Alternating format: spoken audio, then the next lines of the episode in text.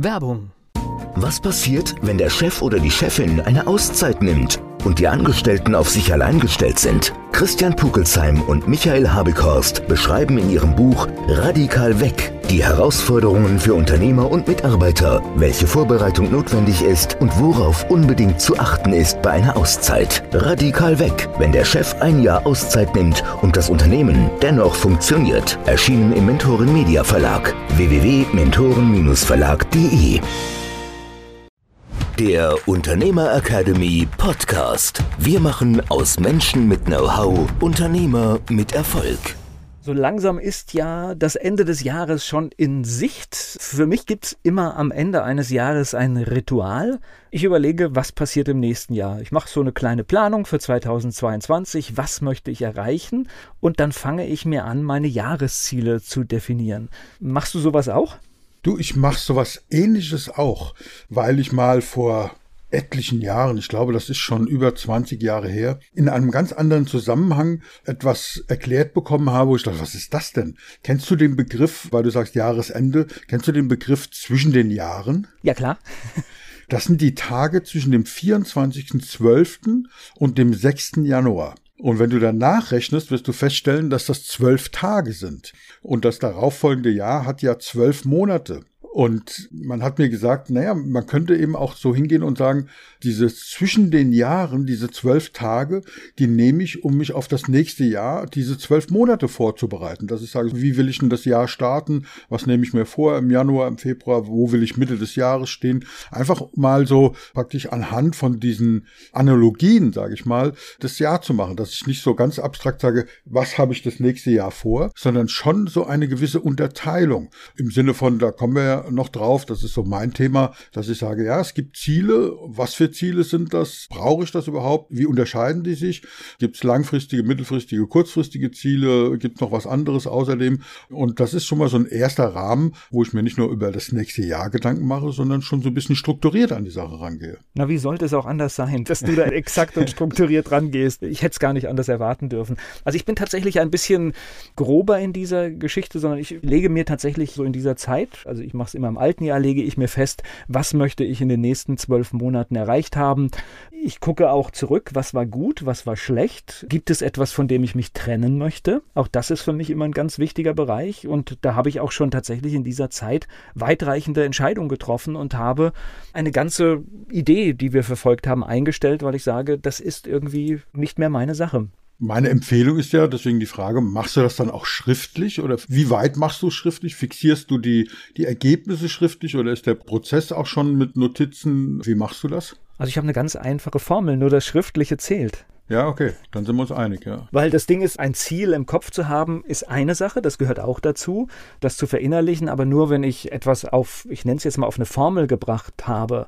Das heißt, ich sage jetzt mal sowas Banales wie Umsatzziel pro Firma, was ich wirklich mache, was ich definiere, hat für mich nur eine Wertigkeit, wenn ich diese Zahl am Schluss auch notiere, damit ich sie auch am Ende des darauffolgenden Jahres rausholen kann und auch sagen kann, okay, Ziel erreicht oder Ziel nicht erreicht. Und machst du auch einen größeren Rahmen, also so Langfristplanungen, dass du sagst, wo möchtest du in zehn Jahren stehen, wo möchtest du stehen, wenn du mal aktiv aufhörst zu arbeiten oder aufhörst aktiv zu arbeiten, so rum.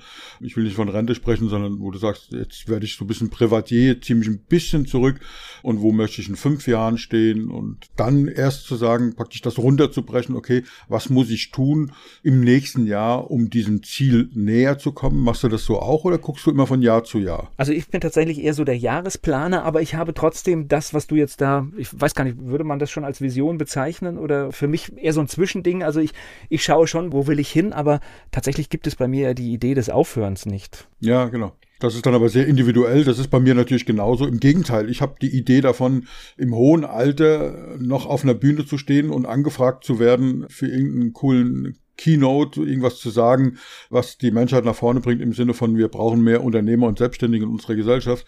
Und ich habe das Bild, dass ich da mit einem, das ist ganz witzig, dass ich da mit so einem ganz edlen Stock auf der Bühne stehe. Und für mich im Innerlichen ist es so, den Stock habe ich, weil er geil aussieht. Weißt du, so ein ganz schön verzierter, mit vielleicht in Silber, so ein Griff und so, aber weil es edel ist, ja. Nicht, weil ich ihn brauche. Will mir natürlich nicht einreden als Glaubenssatz, dass ich im Alter zum Gehen einen Stock brauche, sondern. Ich habe jetzt ein Bild im Auge Auge. Das ist ganz witzig. Es gibt diesen Sänger Harpo Movie Star, der tatsächlich heute auch noch mit einem Stock auf der Bühne auftritt. Ich habe eine Zeit lang, als ich das gesehen habe, fand ich das immer, er hat es nicht nötig, er hat einen Welthit, der sorgt für sein Einkommen. Ich hatte immer so ein bisschen Mitleid, bis ich aber dann tatsächlich das mal mit mir verglichen habe und gesagt habe, nee, der, der hat einfach keine Lust aufzuhören und solange er noch auf eine Bühne gelassen wird, wird er es machen. Und es ja. ist okay. Ja, genau. Ja, und das Bild habe ich auch, aber das ist natürlich individuell, das muss nicht jeder haben. Das würde ich mich auch nicht anmaßen, das jemand einzureden.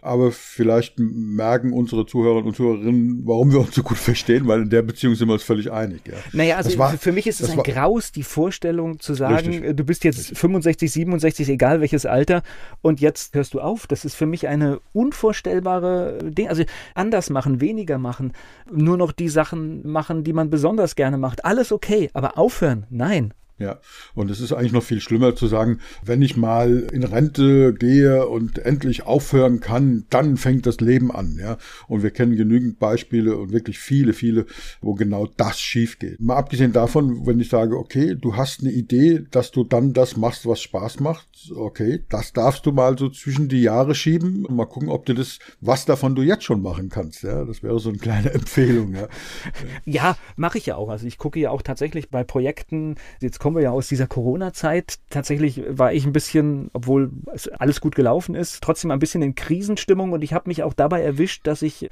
manchmal Sachen gemacht habe, weil ich einfach so ein bisschen der Situation misstraut habe, dass ich gerade in den letzten Monaten hin und wieder dann doch mal einen Auftrag angenommen habe, den ich unter normalen Umständen nicht angenommen hätte. Und mhm. das ist immer gut gegangen, aber meine Erfahrung aus 30 Jahren zeigt, es geht meistens nicht gut. Ja, das ist ja die einfache Formel da. Wenn du ein gutes Bauchgefühl hast, wenn du dann Instinkt hast, dann ist deine Hauptaufgabe, das zu lernen, aufmerksam wahrzunehmen und dann eben auch entsprechend zu handeln und zu reagieren, weil im Nachhinein, das stellen wir ja immer wieder fest, sind diese Empfindungen richtig. Ja, es gibt eigentlich kaum was, wo man sagt, nee, ich hätte gedacht, dass es schief geht. Zum Glück ist es gut gegangen, passiert ganz selten. Ja. Mag sein, ich will es nicht ausschließen, aber meistens ist es bewahrheitet sich dann. Und ob es dann eine selbsterfüllende Prophezeiung ist oder nicht, spielt keine Rolle. Wenn es schief geht, geht schief, ja. Und deswegen darf man auf sein Gefühl hören. Bevor wir auf die Langfristigkeit gehen, würde ich nochmal auf das nächste Jahr gehen. Das heißt, du setzt dich dann hin, ich meine, du sagst jetzt zwölf Tage, zwölf Monate. Muss ich mir das dann so vorstellen, Januar, Februar, März, April, dass es so geht, oder ist es doch ein bisschen schwimmender?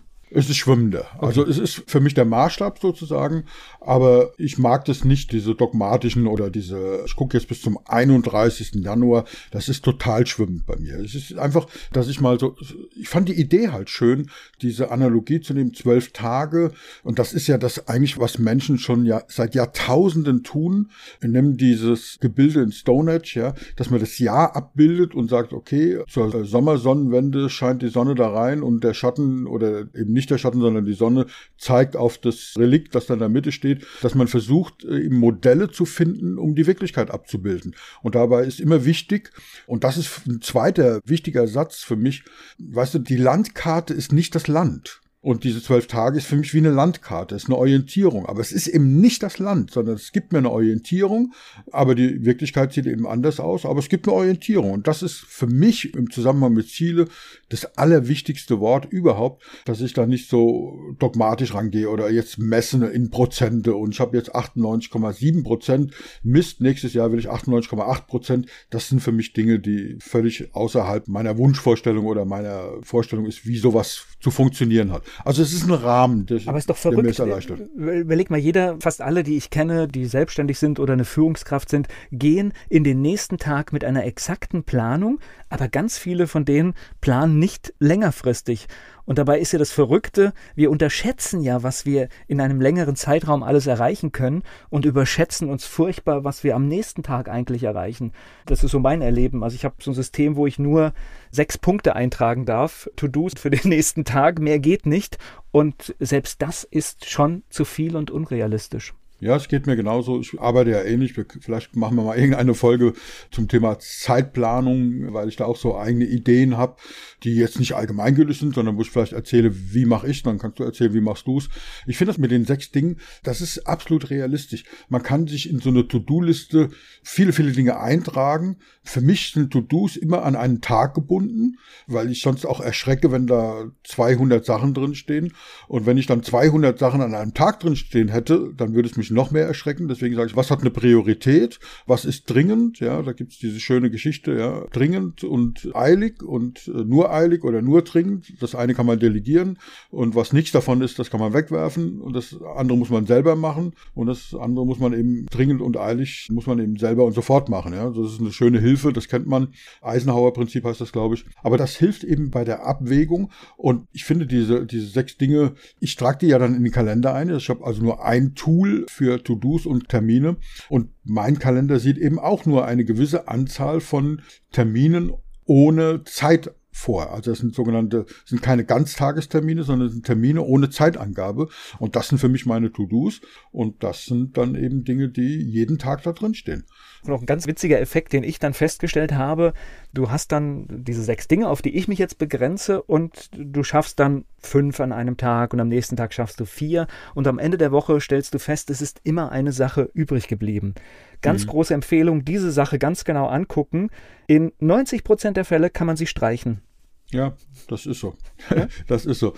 Ich bin da so ein bisschen noch nicht ganz so gut. Ich brauche dann zwei, drei Wochen dazu. Aber wenn ich das dritte Mal und dadurch, dass ich das im Kalender habe und der vergangene Tag abends Abends muss mein Kalender leer sein. Das heißt, diese To-Dos, die dann im Kalender drinstehen als Termine ohne Zeitangabe, wenn ich da irgendwas nicht erledigt habe, da geht's mir genauso wie dir, dann werden die verschoben. So, und dann werden sie vielleicht auf den nächsten Tag verschoben. Wenn aber am nächsten Tag schon voll ist mit sechs Terminen, dann kann ich das am nächsten Tag nicht machen.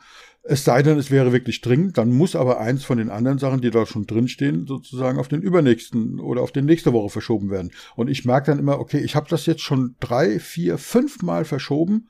Muss ich das wirklich machen oder kann ich nicht einfach streichen? Und das ist so, wie du sagst, oftmals, nicht immer, aber oftmals streiche ich dann einfach. Und es ist auch okay so. Ja.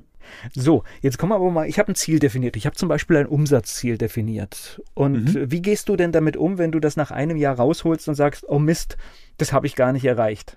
Ich würde gerne was dazwischen schieben. Um darauf eine Antwort zu geben, braucht man, glaube ich, ein paar mehr Dinge, weil sonst wird es nicht klar. Ich würde ganz gerne für unsere Zuhörer und Zuhörerinnen mal so eine Geschichte kurz erläutern, die bestimmt vielen bewusst ist oder die die viele kennen, aber vielleicht nicht alle und vielleicht hilft auch so eine Erinnerung nochmal. Es gibt sowas wie smarte Ziele. Das kennen sehr viele Leute, ist ein Akronym, also eine Abkürzung, SMART. Und wenn man sich mal überlegt, was ist ein smartes Ziel, dann hilft das sehr schön bei der Definition. Weil, das haben wir ja eben schon gesagt, es gibt kurzfristige, mittelfristige, langfristige Ziele und es gibt sowas wie Visionen und Ideen, ja, und Fantasien Medizin und sowas, ja. Wer hat das gesagt? Schmidt war das, glaube ich, der gesagt hat, wenn du Visionen hast, musst du zum Arzt, ja. Und ich sage, ja, der Mann hat recht. Wenn du viele Visionen hast, musst du zum Arzt. Aber hier geht es nicht um diese vielen Visionen im Sinne von vielen Fantasien, sondern hier geht es um deine eine große Vision, die du hast. Und das ist eben was anderes. Aber was sind smarte Ziele? Das ist eine amerikanische Abkürzung für Specific, Measurable, Achievable, Relevant und Timely. Und das Ganze kann man eben auch auf Deutsch übersetzen. Dann ist nur die Reihenfolge ein bisschen anders. Nämlich S steht dann für spezifisch. Und das bedeutet, Ziele müssen eindeutig definiert sein. Also nicht vage, sondern so exakt und so präzise wie möglich. Ist, sonst ist es kein Ziel. Also irgendwie, ich möchte mehr Umsatz machen, ist kein Ziel. Das ist ein Wunsch. Der kann gut sein, aber es ist eben kein Ziel. Es muss messbar sein. Also ich möchte mich besser fühlen, kann auch ein Ziel sein. Woran misst du das? Woran machst du das fest? Ja, das ist beim Umsatz sehr einfach. Da kannst du einfach in deine BWA reingucken oder was auch immer du das eben greifbar machst. Also es müssen Messkriterien festgelegt sein, woran du das messbar machst. Also beim besser fühlen, wenn du sagst, okay, ich stehe morgens auf an sechs von sieben Tagen und habe ein Lachen im Gesicht und mache dann eine Strichliste, dann wäre das zum Beispiel auch ein Messkriterium. Das ist aber jedem selber überlassen. Aber eben, es muss messbar sein. Der zweite Buchstabe bei Smart und A steht für angemessen. Angemessen heißt erreichbar. Die Ziele müssen relativ zum Aufwand verhältnismäßig sein. Also wenn du jetzt, ich sag mal, bei einer Million Umsatz stehst, insgesamt über alle Unternehmen und sagst, ich möchte im nächsten Jahr eine Milliarde Umsatz machen, dann ist das ja messbar und es ist eindeutig definiert. Ja, vielleicht wenn du sagst, eine Milliarde, 100.000, 798 Euro und so weiter, das ist extrem spezifisch. Es wäre auch messbar, aber es ist überhaupt nicht relativ zum Aufwand verhältnismäßig. Ja, also diese Verhältnismäßigkeit, die ist auch wichtig. Also es ist angemessen sein. Das vierte ist realistisch. Es muss realistisch sein. Das R steht für realistisch. Ziele müssen erreichbar sein. Und da haben wir schon mal so einen Unterschied zu einer Vision. Eine Vision muss überhaupt nicht erreichbar sein. Das, also dieses Kriterium gilt hier gar nicht. Aber ein Ziel sollte irgendwie realistisch erreichbar sein. Und, und das ist, glaube ich, ganz, ganz wichtig, und so sind wir ja auch gestartet, das T steht für terminiert. Also zu jedem Ziel gehört eine klare Terminvorgabe. Wann soll dieses Ziel erreicht sein? Und nur wenn diese fünf Bedingungen erfüllt sind, dann ist ein Ziel smart. Also ich wiederhole es nochmal, weil wir das Ganze nicht visuell haben, sondern nur auditiv unterstützen können. Äh, smart, das S steht für spezifisch, M für messbar, A für angemessen, R für realistisch und T für terminiert. Dann ist es eben ein smartes Ziel und sagen vielleicht einige, das kennen, ja, das ist alt und kann man das nicht anders machen. Ja, es ist alt, aber nicht alles, was alt ist, ist schlecht. Ich finde es eine recht gute Annäherung an dieses System mit Zielen zu arbeiten. Ja. Naja, wir können das ja mit vielen Dingen, die wir hier schon in diesem Podcast besprochen haben, auch verknüpfen. Jetzt ist zum Beispiel, wenn ich sage, ich möchte nächstes Jahr fünf Prozent mehr Umsatz haben, dann ist das ja ein völlig legitimes Ziel, das wahrscheinlich alle dieser Kriterien erfüllt, weil, ich sage immer das Beispiel bringst du, 5% bin ich ein bisschen fleißiger, kann ich problemlos erreichen. Richtig, richtig. Ja, also wäre ein total smartes Ziel. Ja, weil es ist spezifisch, es ist messbar, es ist angemessen, erreichbar und nächstes Jahr, so bis zum 31.12., das ist absolut terminiert, Punkt. Ja, genau. Wenn ich jetzt aber sage, ich möchte meinen Umsatz verdoppeln, dann ist das vielleicht auch erreichbar. Es ist auch messbar, aber ich brauche ganz andere Strategien vermutlich. Genau. So, und dann schauen wir, ist es angemessen und ist es realistisch? Ja, wenn du die Strategie änderst, also mit fleißiger sein geht das dann nicht mehr. Wenn das deine einzige Strategie ist, muss man sagen, okay, das ist nicht realistisch. Aber wenn du sagst, naja, ich nehme ein neues Businessmodell, ich nehme einen Berater, lass mich da unterstützen, meine Strukturen zu ändern, da gibt's ja ganz, ganz viele Ideen. Und dann kann man überlegen, ist es denn damit möglich? Ja, damit wäre es möglich, konjunktiv. Ich behaupte jetzt, das ist realistisch und dann kannst du loslaufen, jawohl. Okay. So, jetzt machen wir aber trotzdem, jetzt wissen wir, wie wir so ein Ziel einzuordnen haben und wie es am besten aufgebaut ist. Jetzt, es sollte 100.000 Euro mehr Umsatz sein und jetzt sind es 80.000 mehr. Wie gehen wir damit um? Also ich sage, wie ich damit umgehe. Ich sage, wow, hätte ich ohne das Ziel nicht geschafft. Ja, es ist eine perfekte Sichtweise. Ziele wird ja sehr unterschiedlich diskutiert. Weil in der Industrie ist das, da gibt es ja so auch diese Zielerreichungsgespräche und da werden sogar Honorierungen an Zielen festgemacht. Und es war eine Zeit lang sehr, sehr hip, gerade in der Industrie, mit Zielen zu arbeiten. Und viele sagen, das ist nicht mehr modern, das ist nicht mehr angesagt, weil, weißt du, im Prinzip, wenn ein smartes Ziel mal definiert ist, so wie wir es eben gesagt haben, ein echtes smartes Ziel zu finden, ist extrem schwierig, weil es können drei Sachen passieren. Nehmen wir mal den besten Fall.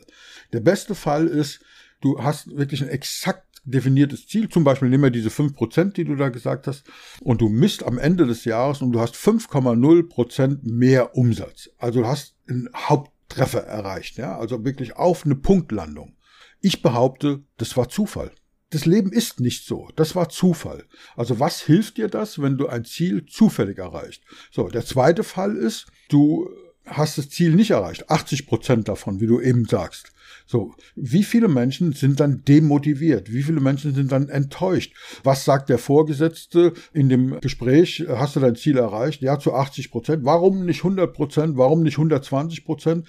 Damit sind wir beim dritten Fall. Naja, warum soll ich mit 120 Prozent rausgehen, wenn doch mein Ziel, das ich vorgegeben bekommen habe von außen oder von mir selber, warum soll ich 120 Prozent erreichen, wenn ich mir doch das Ziel gesetzt habe, 100 Prozent zu erreichen? Ja, Prozentrechnung für manche auch nicht ganz einfach, aber diese 5% zu erreichen, wenn du das erreicht, hast du 100% deines Ziels erreicht. So, und warum sollst du dann 5,1%? Warum sollst du dann 6% erreichen? Das wäre ja dann eine Zielübererfüllung.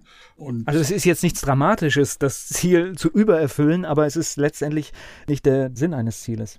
Ja, und deswegen bin ich ein Zieleverweigerer. Ich arbeite ganz anders. Ich gehe da seit einigen Jahren völlig anders an das Thema ran. Trotzdem mache ich mir Gedanken zwischen den Jahren, was will ich am nächsten Jahr erreichen, aber auf eine andere Art und Weise, mit einer anderen Einstellung. Vielleicht könnte man, ein Kritiker könnte jetzt sagen, am Ende des Tages sind das doch auch Ziele, was du da machst, Göller.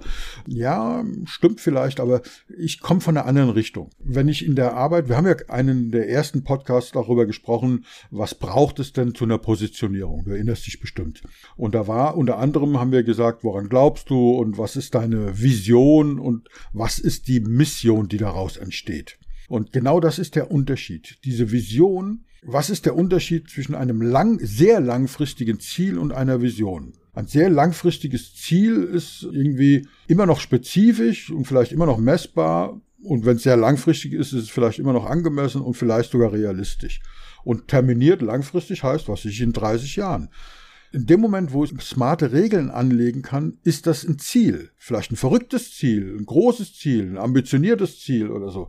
Aber es ist keine Vision. Eine Vision muss keines dieser fünf Argumente haben. Also es muss weder spezifisch sein, weder messbar sein, weder angemessen, noch realistisch, noch terminiert.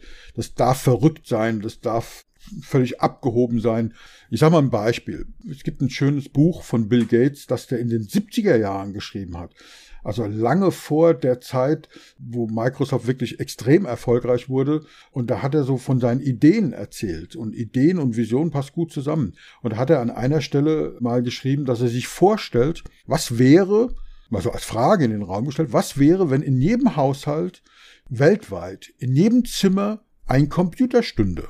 Ich meine, der hat das zu einer Zeit gesagt, wo der Chef von IBM, einem der größten Computerhersteller der Welt damals und heute immer noch sehr relevant, der hat dann fünf oder zehn Jahre vorher ein berühmtes Zitat gesagt. Er hat nämlich gesagt, der weltweite Bedarf an Computern ist drei. Also nicht irgendwie drei, 300, 3000, 30, da kommt nichts mehr, drei. Und zwar hatte der im Kopf, es gibt diese unglaublichen Großrechner, wo allein für die Kühlung dieses Rechners eine Turnhalle gebraucht wird. Und dann hat er gesagt, es gibt überhaupt nur drei Staaten, Systeme, die sich sowas leisten können. Deswegen der weltweite Bedarf an Computern ist drei, nämlich Amerika, Russland und China. Das hatte der im Kopf. Und das war noch nicht lange her. Und zu dieser Zeit, wo dieses Dogma im Raum war, schreibt Bill Gates in einem Buch, stell dir vor, in jedem Raum, in jedem Zimmer, weltweit, überall gäbe es einen Computer. Das war damals weder messbar noch völlig unangemessen. Es war völlig unrealistisch. Und jeder hat gesagt, so ein Spinner. Ja. Heute haben wir in jedem Raum, ich weiß nicht, wenn ich mich jetzt hier umgucke, ich weiß nicht, wie es bei dir ist, also ich komme hier, glaube ich, auf fünf oder sechs Rechner. Das, was wir heute so iPhone nennen oder Smartphone, wenn die das gehabt hätten, also zum Mond geflogen sind im Apollo-Rechner. Ich also gucke gerade aus dem Fenster meiner Sprachkabine und zähle, äh, aber ich werde nicht Das habe so ich am Handgelenk. Meine, meine iWatch ist zigfach leistungsfähiger wie der Rechner, mit dem sie zum Mond geflogen sind. Also diese Idee, diese verrückte Vision, die ist jetzt erreicht worden. Das heißt, Visionen können durchaus erreicht werden, aber sie müssen nicht erreichbar sein, sondern ich glaube daran, dass die Welt besser wird, wenn wir mehr Unternehmer haben. Ist das ein erreichbares Ziel, mehr Unternehmer zu haben? Weiß ich nicht. Aber wenn wir aus der Vision eine Mission machen, dann kann ich sagen, okay, die Vision ist sowas wie ein Leitstern. Wie der Polarstern der dem Captain auf hoher See die Richtung vorgibt. Es gibt einfach eine Richtung vor. Und kein Captain auf hoher See hat die Idee, dass er den Polarstern erreicht, wenn er nur lang genug segelt. Die Idee hat niemand. Aber es gibt eben eine Richtung vor. Und für mich sind Ziele sogenannte Milestones, also Zwischenschritte auf dem Weg in diese Richtung. Es geht einfach nur um eine Richtung und welche Milestones erreiche ich auf dem Weg dorthin. Und deswegen sehe ich es ein bisschen anders und ein bisschen entspannter. Ich mache mir da Gedanken im Sinne von, was ist meine Mission? Und ich sage mal ganz konkretes Beispiel. Wenn wir darüber reden, ich habe die Vision, dass unsere Gesellschaft Unternehmertum besser akzeptiert, dass diejenigen, die als Familienunternehmer, Solo-Unternehmer, Herzblutunternehmer, Wissensunternehmer, dass die unsere Menschheit nach vorne bringen. Da haben wir ja schon drüber gesprochen, weil ich glaube, dass man weniger Krieg ist, mehr Ökologie herrscht und und und. Dass, wenn ich das glaube, was muss ich dann dann als Mission machen, um diesen, dieser Vision näher zu kommen. Also zum Beispiel kann ich sagen, okay, ich mache im 1 zu 1 begleite ich Unternehmer. Und dann weiß ich, okay, ich kann da 15, 20, naja, 25 mehr wie 25 schaffe ich nicht pro Jahr.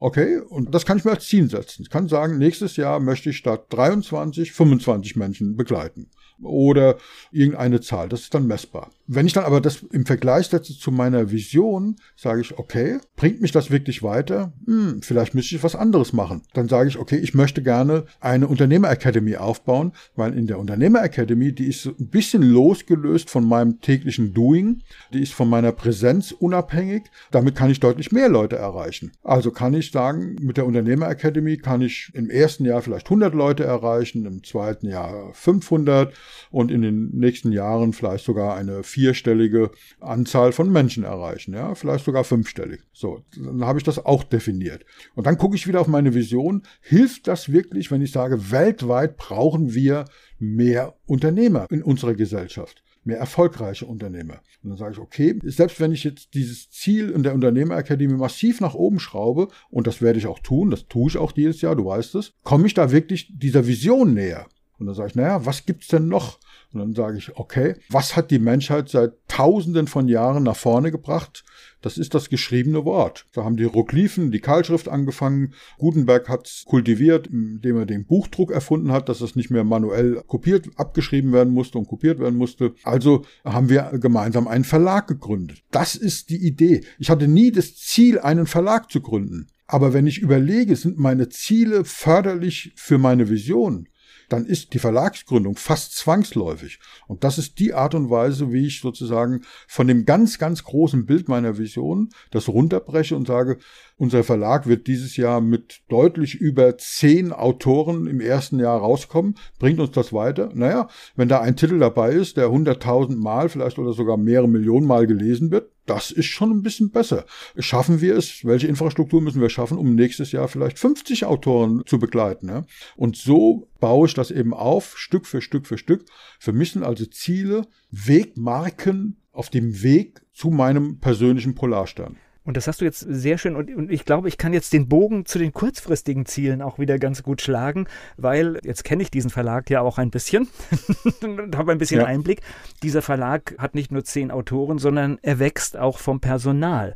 Und oh. in diesem Moment kommt halt die Verknüpfung, dass du sagst, du hast zum einen diese langfristige Vision, was möchtest du damit, was ist das Ziel, was soll erreicht werden, aber gleichzeitig in dem Moment, wo Verantwortlichkeiten entstehen, musst du natürlich auch gucken, dass du kurzfristig planst, dass du sagst, wo stehe ich finanziell nächstes Jahr, übernächstes Jahr, wie ist der Plan, damit ich das, was ich vorhabe, auch bezahlen kann. Und das ist sehr schön, dieser Bogen gefällt mir gut, weil das ist der Punkt, wenn ich sage Ziele verweigere, dann bezieht sich das nur auf dieses große Bild.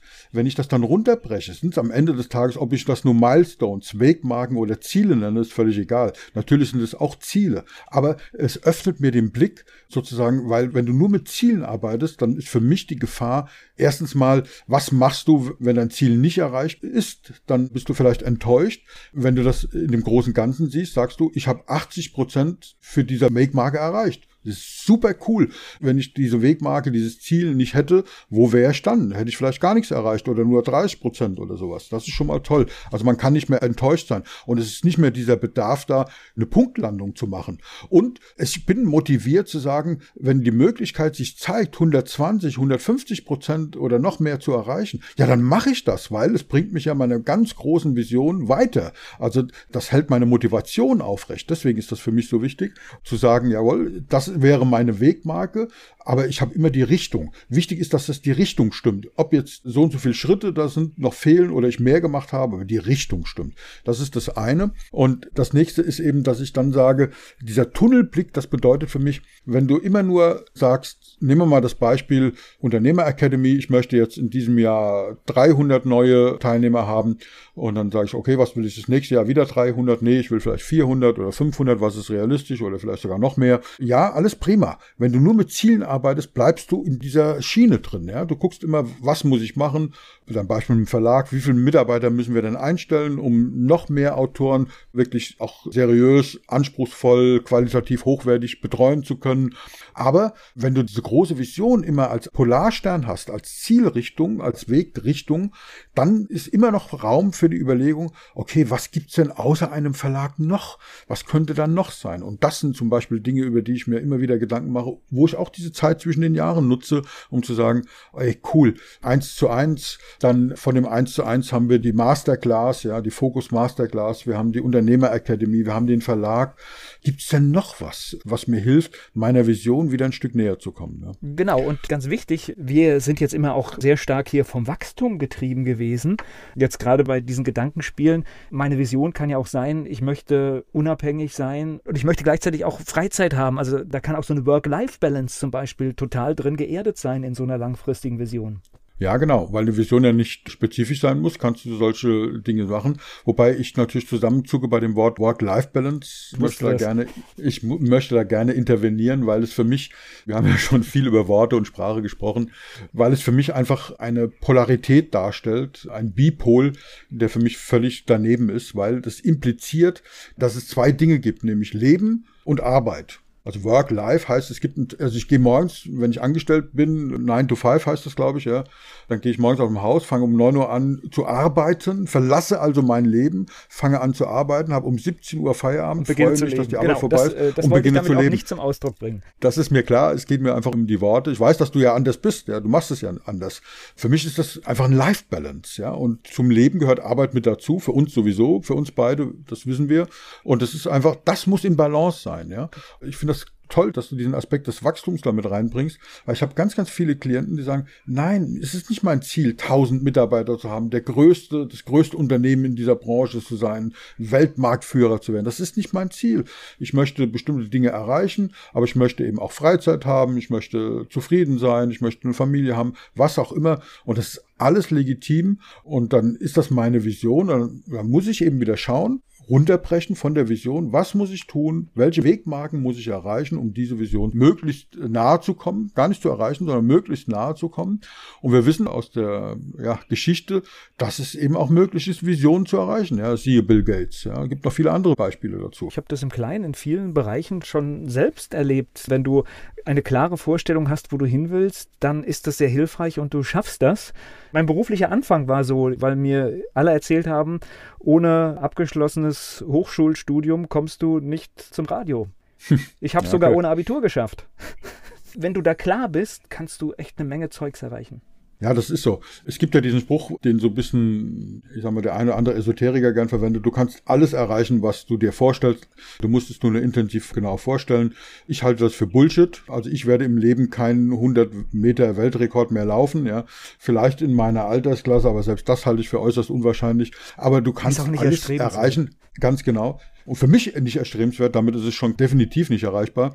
Aber du kannst eben alles das erreichen, was dir möglich ist und was du dir vornimmst, wenn es denn so in diese Richtung kommt. Und wenn dir einer sagt, das geht nicht, darauf würde ich sowieso nie hören, weil da gibt es jede Menge Beispiele, dass das einfach Bullshit ist. Und wenn einer sagt, du brauchst Abitur oder, oder ein Studium oder sowas, ja. Das ist ja mein, sein, mein Triggersatz. Wenn ich in einer Runde höre, das geht nicht, dann fange ich an zu überlegen, wie es geht. Ja, wie es dann doch geht, ja. Und ich habe gelernt, tatsächlich, dieser Satz ist echt einer der miesesten, den es gibt, weil wenn du dich hinsetzt, findest du sehr schnell eine Menge Lösungen, wie etwas geht. Ja, und vielleicht so ein kleiner Tipp am Rande. Ich meine, wir suchen ja gerade Mitarbeiter und Mitarbeiterinnen für unseren Verlag und kriegen da tolle Bewerbungen. Weißt du, wenn du in so einen Bewerbungstext reinschreibst, und das hatten wir ja bei einer Vorlage mal gehabt, dass da drin steht, ein Studium ist Voraussetzung. Und dann habe ich das geändert und habe gesagt, ja, das wäre schön, aber eine vergleichbare Kompetenz ist auch ausreichend. Wenn jemand das so wie du. Ich glaube, dass es mittlerweile nicht nur keinen Unterschied mehr gibt, sondern dass du bestimmt besser bist wie viele andere, die ein Studium haben. Dann kann ich nicht sagen, ich brauche ein Studium, um jemanden einzustellen. Das ist Käse, ja. Also sage ich, das ist zum Beispiel meine Messlatte, das Studium. Aber ob das dann auf dem Papier ein Studium ist oder eine vergleichbare Kompetenz oder eine Engagiertheit, das ist mir völlig egal. Derjenige, da bin ich sehr amerikanisch, muss ich sagen. Da zählt nicht das Zertifikat, den Brief und den Abschluss, sondern da zählt die Fähigkeit am Ende des Tages. Sozialkompetenz Kompetenz zum Beispiel schlägt immer Wissen. Ja, absolut. Und auch Neugierde, ja, sich was zu erarbeiten, Neues zu lernen, spannende Projekte und so, das sind alles Dinge, da können wir einen eigenen Podcast drüber machen über das Thema Bewerbung, aber das ist genau der Punkt, ja. Also man darf sich da nicht von abbringen lassen. Und es ist dann eben auch bei der Zielsetzung wäre es dann zum Beispiel, wenn du unbedingt zum Radio willst, gibt es ja zwei verschiedene Wege. Du hättest ja damals sagen können, okay, ich habe gesagt bekommen, man braucht ein Studium, deswegen ist mein Zwischenziel, ich hole das Abitur nach und fange an zu studieren und gehe dann zum Radio. Wäre ja eine Möglichkeit gewesen. Ah, die hätte ja, mir zu lange von, gedauert. Von Ziele. Genau. So, und deswegen ist es äußerst charmant und intelligent zu sagen, okay, welche Möglichkeiten gibt's denn dann noch? Wie kann man es denn trotzdem machen? Ja? Und offensichtlich gibt es ja Optionen und da gibt's ganz, ganz viele Beispiele. Ja? Und da sind wir beim, beim Thema, bleiben Sie mutig. Der Unternehmer Academy Podcast. Wir machen aus Menschen mit Know-how Unternehmer mit Erfolg. Werbung. Was passiert, wenn der Chef oder die Chefin eine Auszeit nimmt und die Angestellten auf sich allein gestellt sind? Christian Pukelsheim und Michael Habekorst beschreiben in ihrem Buch Radikal weg die Herausforderungen für Unternehmer und Mitarbeiter, welche Vorbereitung notwendig ist und worauf unbedingt zu achten ist bei einer Auszeit. Radikal weg, wenn der Chef ein Jahr Auszeit nimmt und das Unternehmen dennoch funktioniert. Erschienen im Mentoren Media Verlag www.mentoren-verlag.de